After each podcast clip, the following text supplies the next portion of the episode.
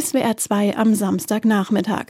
In unserem Wort der Woche geht es heute um einen einzigen Buchstaben, X, allerdings englisch ausgesprochen X, also X ist der neue Name vom Mikroblogging-Dienst Twitter, wo sich die User über kurze Posts austauschen und vernetzen.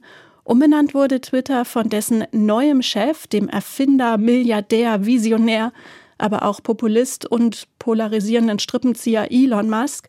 Über ihn und seine neue Spielwiese X spreche ich mit Professor Bernhard Pörksen, Medienwissenschaftler an der Uni Tübingen. Guten Tag, Herr Pörksen. Guten Tag, ich grüße Sie.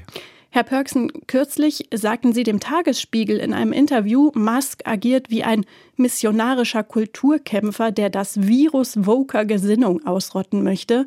Worum geht es Musk genau? Warum hat er Twitter gekauft und was will er damit?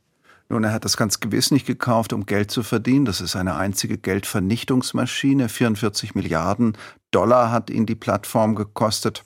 Jetzt ist sie maximal noch die Hälfte wert. Die Werbekunden fliehen in Scharen. Viele große haben sich zurückgezogen, aber auch die Userinnen und User ziehen um in Richtung anderer Plattformen, in Richtung anderer sozialer Netzwerke. Also was hier läuft, ist ein Kulturkampf eigener Art Musk, würde ich sagen, agiert als ein ideologischer Plattformbetreiber. Eigentlich ist es so etwas wie die Hochrechnung aller Ängste, die man haben konnte mit Blick auf die Plattform, die Megamassenmedien der digitalen Zeit. Ein Einzelner, dem es auf Geld nicht ankommt, stürmt gewissermaßen in den Maschinenraum, dreht wie wild an den Reglern und auf einmal haben wir ganz neue Wellen, Hass, eine Kloake verbaler Gewalt, Steigerung von Antisemitismus und Desinformation. Und genau das ist passiert. Das ist eine Plattform im Niedergang, ruiniert durch einen Einzelnen, der definitiv zu viel Macht hat. Ja, und er hat das Ganze ja umbenannt, eben in Ex. Ich finde ein Buchstabe wie ein Verbotsschild. Wie begründet Musk diese Umbenennung eigentlich und welche, welche Intention vermuten Sie dahinter? Nun, das ist ein bisschen erratisch wie vieles von dem, was er tut. Wir haben ja den Buchstaben X als den 21. Buchstaben des klassischen und als den 24. Buchstaben des modernen lateinischen Alphabets.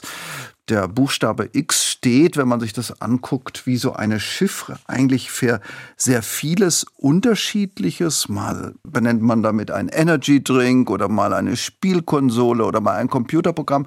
Und Musk hatte schon immer ein Faible für diesen Buchstaben. Er hat gesagt, Ex verkörpere, Zitat, die Unvollkommenheiten, die uns einzigartig machen. Ich weiß nicht, wie Sie diesen Satz verstehen. Ich verstehe ihn zumindest nicht ganz. Er selbst hat früher schon, als er noch zur sogenannten PayPal-Mafia gehörte, das waren die Gründer von PayPal, selbst hat man sich so genannt, 1999 dafür plädiert, dass man PayPal also mit Ex Com bezeichnet. Das wollten die anderen Mitgründer nicht. Also mhm. er hat so eine ja sentimentale Liebe zu diesem Buchstaben, den er auch in anderen Unternehmen und Unternehmungen verwendet. Denken Sie an SpaceX, sein Raumfahrtprogramm. Denken Sie an ein Tesla-Modell mit dem Namen X. Denken Sie an den Namen seines einen Sohnes, der mhm. X heißt, oder Little X mit Spitznamen. Also das ist ein Spiel mit diesen Buchstaben. Wenn man wirklich mal in dieses oft erratische, oft ideologische und oft sehr problematische Handeln von Musk eine Strategie hinein vermuten möchte, dann könnte man sagen, er möchte hier eigentlich in Analogie zu einer bestimmten chinesischen App, einem Finanzdienstleister, einem Online-Shopping-Dienstleister, mit dem man aber auch Essen bestellen kann, Termine vereinbaren kann, auf eine Jobbörse zugreifen kann. Er möchte so eine universal eine Allzweck-App schaffen, nach dem Vorbild von WeChat. Etwas, das es so noch nicht gibt. Davon träumt er schon lange. Ob das jetzt gelingt, ist absolut fraglich, denn er ist dabei, diese Plattform nach Kräften zu ruinieren. Ja, und lustigerweise ist noch immer überall zu lesen, X in Klammern ehemals Twitter. Das erinnert mich immer an Tefkap, the artist formerly known as Prince. Hat sich Musk mit dieser Umbenennung wirklich einen Gefallen getan oder ist das eine falsche Kategorie? Geht es ihm gar nicht darum, sich selbst einen Gefallen zu tun? Nun, ich glaube schon, dass er darauf gehofft hat, dass er auch ökonomischen Erfolg hat. Und man verliert ja unendlich viel Geld jeden einzelnen Tag.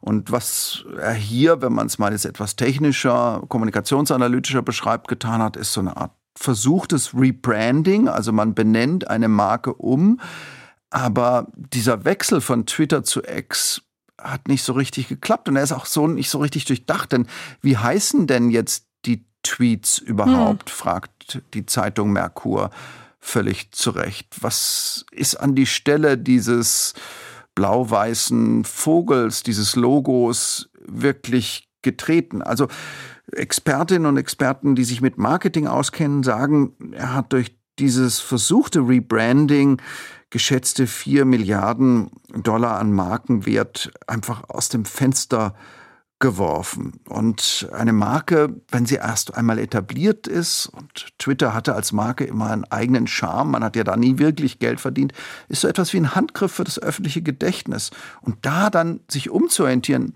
Sie haben es erwähnt, Prince oder denken Sie an Ryder oder mhm. Twix oder so. Also wir haben ein sehr, sehr langes Gedächtnis und so haben sich viele auch eben auf Twitter lustigerweise auch zu Recht in ironischer Weise mokiert über diese versuchte Umbenennung in Richtung X. Als Musk Twitter übernahm, haben sich spontan mehrere Prominente mehr oder weniger öffentlichkeitswirksam von der Plattform zurückgezogen, darunter der Pianist Igor Levitt. Der ist aber inzwischen wieder da bei X. Sind Sie irritiert darüber, dass nach wie vor unzählige eigentlich aufgeklärte Menschen dieses Portal nutzen? Nun, auch ich bin immer noch auf X und nutze dies so als ein Lurker, als ein stiller Beobachter, als ein Recherchetool. Nach wie vor bekommt man da jede Menge Anregungen und gleichzeitig wir haben darüber gesprochen, gibt es jetzt mit dem Wechsel zu Musk noch mehr rassistische Pöbeleien, noch mehr antisemitische Posts, noch mehr Attacken auf Transmenschen, noch mehr verschwörungstheoretisches Geraune. Nein, ich würde einem Einzelnen nicht notwendigerweise einen Vorwurf machen. Es dauert ja sehr lang, auf einem neuen Netzwerk, auf einer neuen Plattform eine Gefolgschaft aufzubauen. Oft sind es Jahre, Arbeit, die da drin stecken. Und es gibt so etwas beim Umzug von einer Plattform zu einer anderen, was man ein Collective Action Problem nennt, also eine eigene Trägheit der Reaktion. Manche gehen vor, andere bleiben zurück. Es ist unklar, wie kann man eigentlich so eine eigene machtvolle Interessensvertretung organisieren. Und insofern ist man bei Mastodon, einem Ersatznetzwerk, ist man bei Blue Sky. Das alles ist offen und zeigt nochmal, dass Userinnen und User nicht so dringend bräuchten wie eine eigene machtvolle Interessensvertretung, so eine Art, wenn Sie so wollen, Plattformgewerkschaft, die im Zweifel auch dann einen kollektiven Umzug von hier nach dort organisieren könnte. Ja, Stichwort Plattformgewerkschaft, ein schöner Begriff.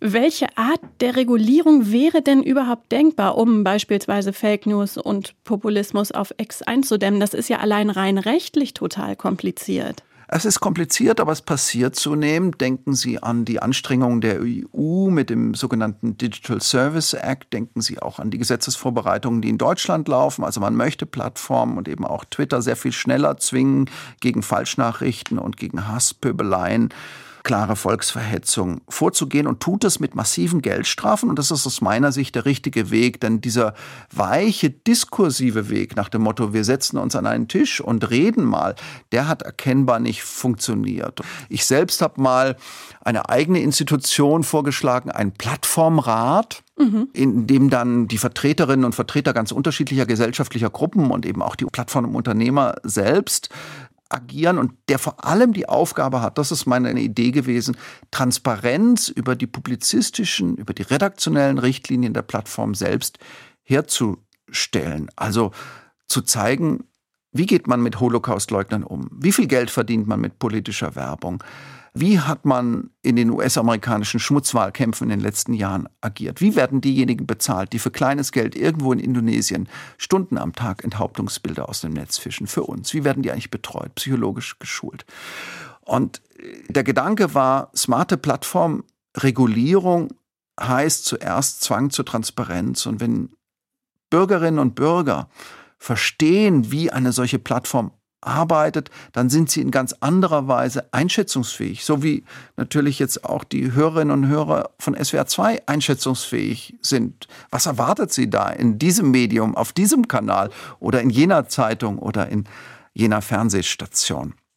Und das ist der Gedanke, Plattformrat, also eigentlich auch, wenn ich es mal selbstkritisch sage, so ein ganz weiches Instrument. Ich setze auf den Diskurs und das Argument. Ich habe mich gefreut, dass es im Koalitionsvertrag der Ampel aufgetaucht ist, diese Idee des Plattformrates. Aber seitdem kümmert sie da vollkommen folgenlos vor sich hin, muss man auch wiederum sagen. Wir werden das weiter beobachten. Aus Twitter wird X, darüber sprach ich mit Medienwissenschaftler Bernhard Pörksen. Viele weitere Worte der Woche finden Sie auf swr2.de. Herzlichen Dank, Herr Pörksen. Ich danke Ihnen.